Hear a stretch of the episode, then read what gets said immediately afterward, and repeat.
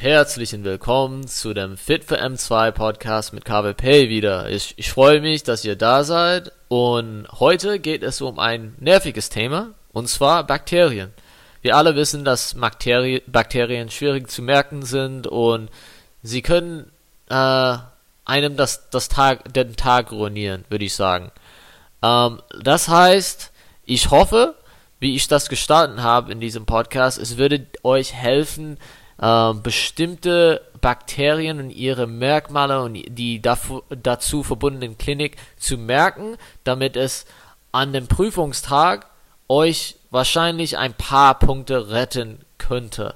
Das ist mein Ziel und ich hoffe, dass es so äh, funktionieren wird. Ja, bis gleich. Oh, und bitte vergiss nicht äh, zu folgen, diesem Podcast zu folgen und hoffentlich zu sharen zu anderen Medizinstudenten, die noch nicht die M2 geschrieben haben. Danke.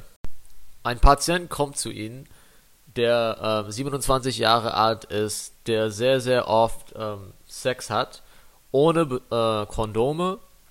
Und vor 10 Wochen war er in einem Bordell und hatte Sex mit einer Prostituierte. Danach ähm, hat er diese schmerzlose Ulzere am Penis gehabt, das nach fünf Wochen von sich selbst weggegangen sei. Okay?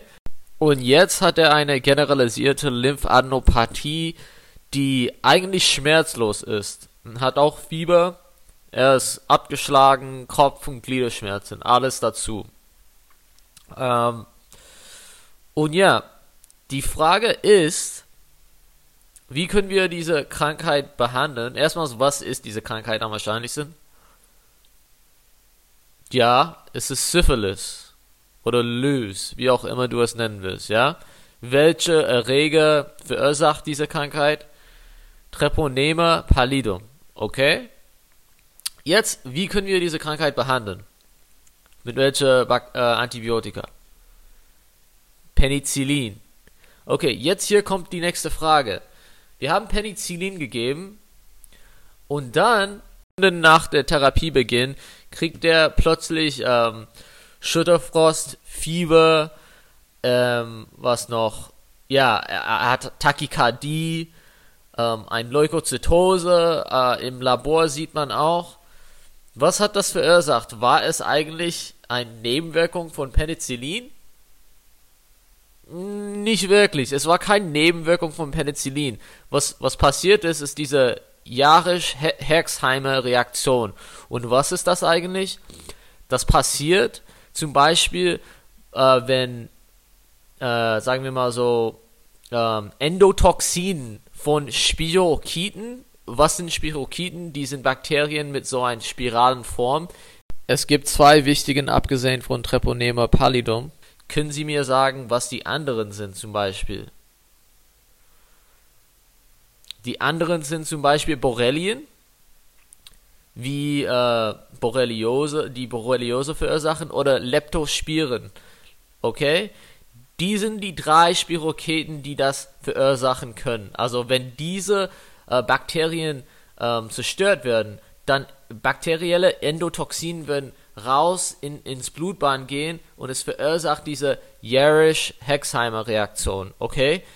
Und kann das eigentlich vermieden werden in irgendeiner Art und Weise? Also prophylaktisch, kann man irgendwas dagegen tun? Eigentlich nicht. Man kann nichts dagegen tun. Wenn man zum Beispiel ähm, Syphilis therapieren muss, man muss es therapieren. Und wenn, wenn die Bakterien ähm, kaputt gehen oder äh, zerstört werden, dann äh, das ist eine Möglichkeit, dass äh, eine Jarisch-Herxheimer-Reaktion stattfinden kann. Aber wie kann man das zum Beispiel therapieren, wenn es symptomatisch wird? Man kann es therapieren, wenn man zum Beispiel NSARs gibt, zum Beispiel. Okay?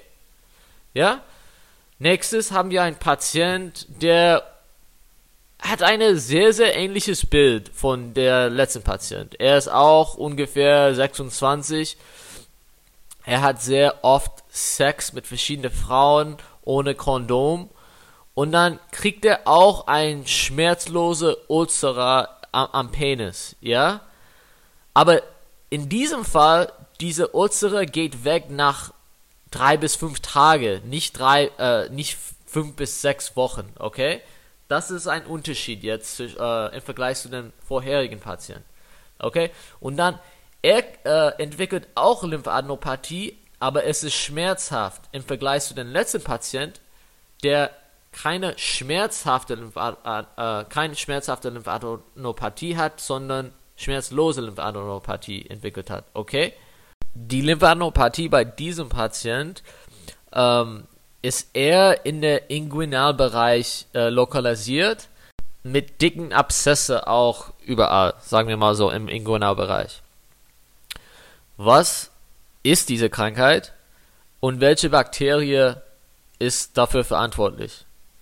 Diese Krankheit ist Lymphogranuloma venereum und die Bakterie, die dafür verantwortlich ist, ist Chlamydia trachomatis. Okay, Serotypen L1 bis L3. Okay, verstanden? Jetzt, wie therapiert man ähm, Chlamydieninfektionen? Ja, die Antwort ist Doxycycline oder Erythromycin. Also, sie haben äh, zwei Möglichkeiten zum Beispiel. Okay, aber ich glaube, die, das Mittel der erste war es Doxycycline. Okay? Verstanden? Okay, gehen wir weiter. Jetzt kommt eine Patientin äh, mit bekannte Kolorektalkarzinom in die Klinik, weil sie Fieber in der letzten Zeit hat. sorry, sorry Leute, sorry. Sie hat Fieber in der letzten Zeit und dann hat sie auch äh, ähm, Tachykardien und unterhalb der Fingernägeln sieht man diese Täschchen und am Fingerkuppeln, es gibt so diese schmerzhaften Nodulen, ja, und sie weiß nicht, was los ist. Äh, man guckt mal sich das mit einem Retinoskop die Retina an, man sieht so hämorrhagische Veränderungen ähm, in der Retina, okay, auf der Retina, ja. An was denkt ihr? Was hat, was, was ist los mit dieser Frau? Es ist wahrscheinlich ein Endokarditis, okay? Man denkt natürlich an Endokarditis, okay? Was macht man initial dann zuerst äh, bei Verdacht auf Endokarditis? Man macht natürlich ein Echo. Und auf der Echo sieht man Vegetation auf der Trikospidalklappe, ja, und eine Insuffizienz äh, von der Trikospidalklappe.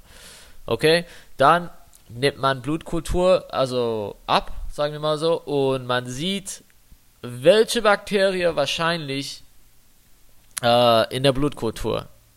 Erinnert euch daran, sie hat äh, ein Kolorektalkarzinom. Welche Bakterie dann ist am wahrscheinlichsten die Ursache bei ihr gewesen für ähm, diese Endokarditis? Also, die Antwort ist Streptococcus bovis bzw. Streptococcus galolyticus. Diese Bakterie hat eine ähm, Assoziation mit Kolorektalkarzinom. Wie kann man das behandeln? Entweder mit Penicillin oder Ceftriaxon. Okay? Weiter geht's. Okay, diese nächste Frage ist ein bisschen schwieriger, sagen wir mal so. Ein, eine seltene Bakterie. Ähm, es gibt einen Patient, der als Bauer arbeitet und hat viel Kontakt mit ähm, ähm, Tiere, okay? Und am Anfang hat er so ein hohes Fieber gehabt, Kopfschmerzen, Diarrhoe, Erbrechen. Und jetzt ein wichtiger Teil seiner Klinik war, dass seine beide Augen, also bilateral, hat er ein Konjunktivitis. Also die Augen waren beide rot, aber ohne irgendwelche Exudaten okay, er hatte auch Photophobie und einen Ausschlag äh, am Körper, ja. Und später im Verlauf ist, sind die Symptome äh, sehr, sehr schlechte geworden. Sagen wir mal so, sein Fieber war immer noch da, aber dann man guckt mal seine äh, Laborwerte an, man sieht so, dass die Leberenzyme sehr, sehr hoch gestiegen sind. Ähm, er hat jetzt Icterus, also er ist ekterisch geworden und bei der klinischen Untersuchung ist sein Leben, Leber vergrößert. Er beschwert sich auch über ähm, Blut im Urin, er hat ein Hämaturie und auch, was noch, ja, er, er hat auch Hämoptysen entwickelt. Okay, und jetzt, jetzt hat er Angst und er will wissen, was los ist mit ihm und was er dagegen tun kann.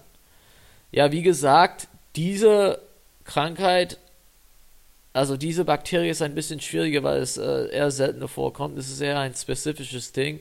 Was könnte das verursacht haben? Und was ist diese Krankheit? Okay, dieser Patient arbeitet als Bauer, er hat viel Kontakt mit Tieren, wie gesagt. Das musste wahrscheinlich eine zoonotische Infektion äh, sein. Und zwar, es ist Leptospirose. Das ist die Krankheit und es wird verursacht von Leptospira. Okay? Sehr gut. Wie kann man das behandeln? Also die, die milde Form, ohne zum Beispiel diese äh, hepatische, diese nephrologische und pulmono pulmonologische Symptome, behandelt man mit orale Doxycyclin oder Erythromycin zum Beispiel. Aber sobald die Leber, die, die Niere und die, die Lungen ähm, betroffen sind und wenn es sehr, sehr krass wird, dann man gibt intravenöse Penicillin oder intravenöse Doxycyclin oder intravenöse ähm, Ceftriaxon. Okay? Ja? Sehr, sehr gut. Dann weiter geht's. Okay, jetzt ein Patient mit bekannter Leberzirrhose entwickelt starke diffuse Abdominellschmerzen, also deutliche Peritonismus hat dieser Patient. Okay? Welche Bakterien haben wahrscheinlich, am wahrscheinlichsten diese spontane Peritonismus, diese Peritonitis ähm, verursacht? Naja, die Antwort sind entweder E. coli oder Klebsiella zum Beispiel. Die sind die zwei häufigsten Erreger bei ähm, spontane Peritonitis äh, bei leberzirrhotische Patienten. Okay? Das ist irgendwas, das Sie merken müssen. Ja, einfach merken. Empirisch gibt man zum Beispiel bei dieser spontane äh, Peritonitis Cefotaxim, das ist eine dritte Generation Cephalosporin.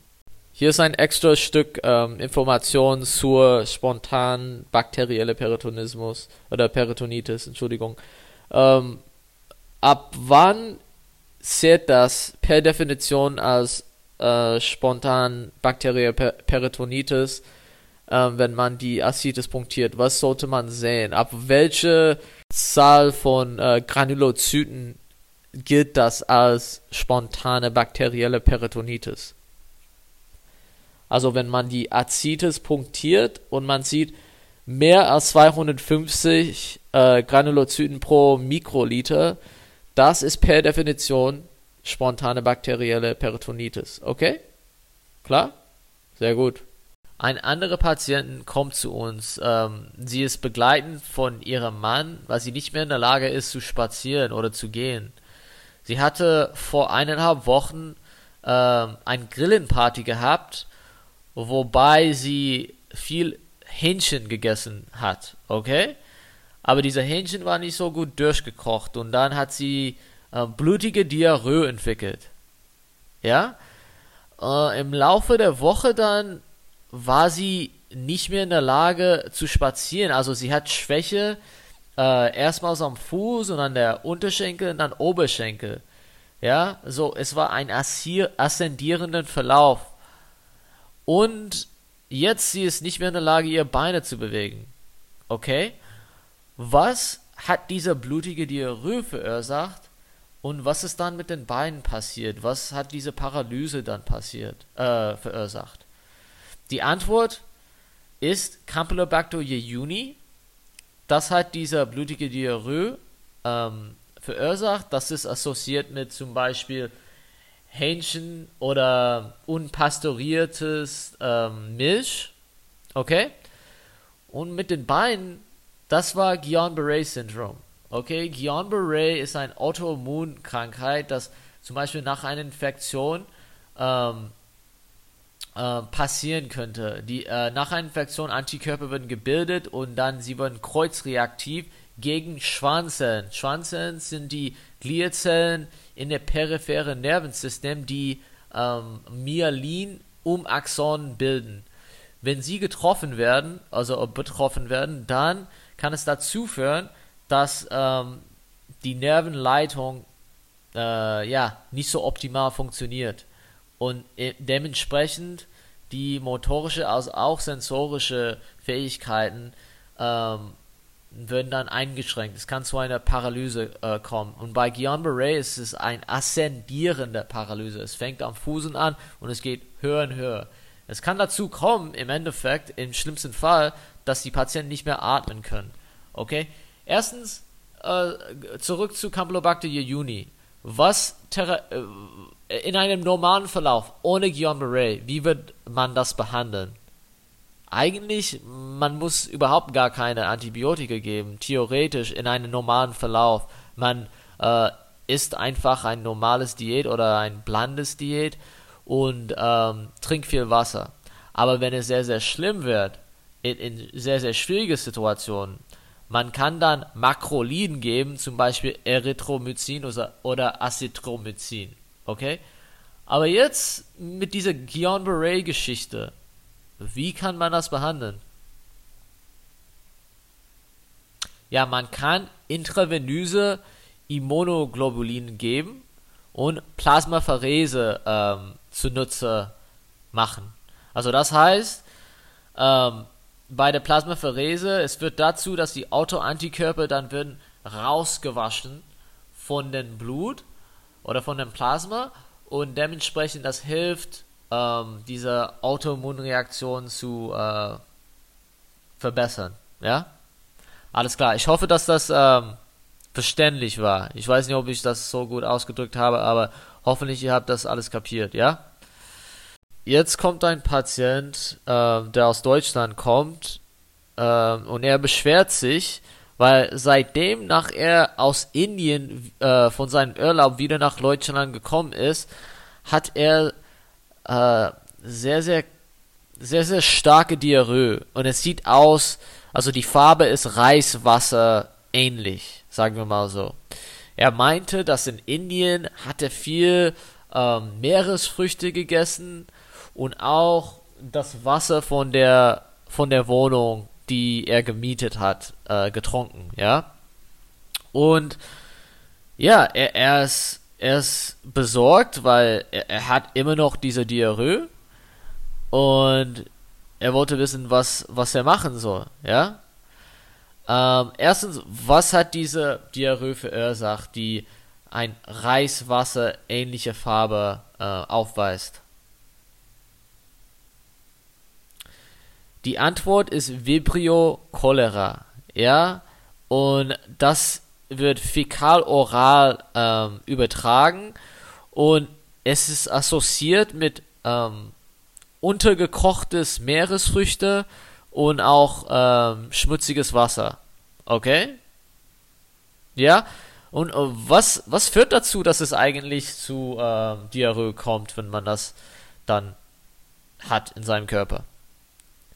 Ja, Cholera, also Vibrio cholerae, hat ein Cholera-Toxine und das stimuliert Adenylatcyclase via die Aktivierung von äh, GS.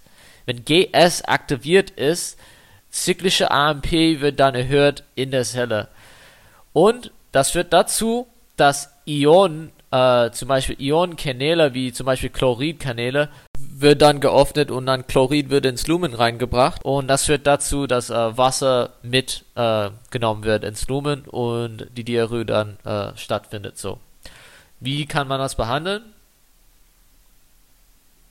Man muss viele Flüssigkeit geben, weil er verliert so viel. Man muss einfach viele, viele, viele Flüssigkeit geben und äh, in, in sehr, sehr seltene Fälle, man muss auch Antibiotika geben. Also wenn es wirklich, wirklich ein schwieriger Fall ist mit ähm, unendlicher Diarrhoe, man gibt dann Doxycyclin.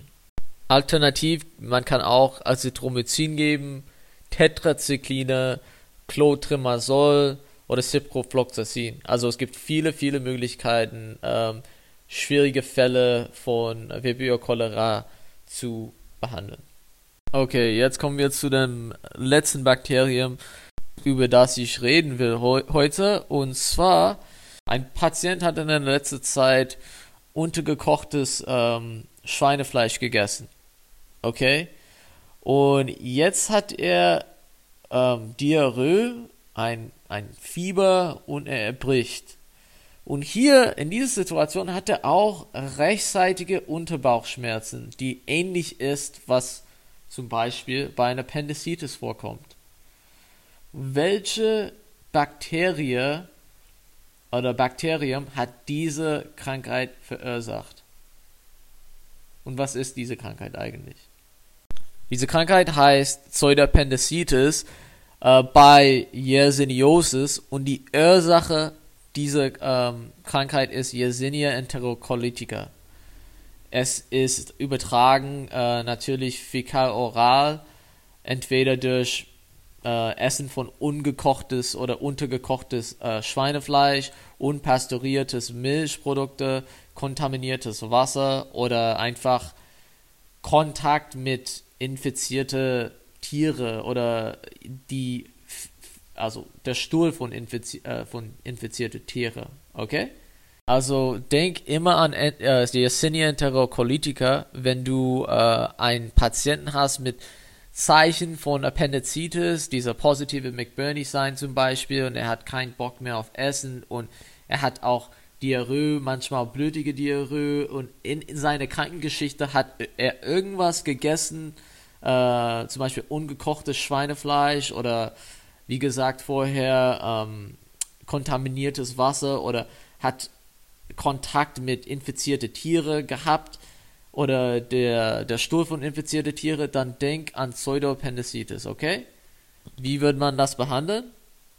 Also nicht so schwere Verläufe, dann gibt man eigentlich nichts wirklich. Also ein normales Diät oder ein blandes Diät mit orale ähm, Rehydration, also Flüssigkeit einfach. Aber wenn es einen schweren Verlauf wäre, bei dieser Krankheit, also um Yersinia äh, wegzumachen, dann geben wir, geben wir normalerweise Clomiprazol oder Fluoroquinolon wie Ciprofloxacin oder ähm, eine dritte Generation ähm, Cephalosporin wie Cefotaxim. Alles klar? Wunderbar. Jetzt eigentlich ähm, zu Yersinia. Was, was kann ähm, Yersinia dann verursachen in Bezug auf die Gelenke? Ja, reaktive Arthritis. Okay? Reaktive Arthritis. Was ist die klassische Triad äh, bei reaktiver Arthritis? Konjunktivitis, Urethritis und Arthritis. Okay?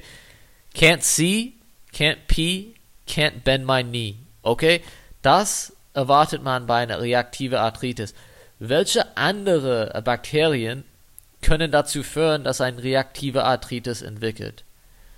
Es gibt diese ähm, Egelsburger Shy Chicks, okay?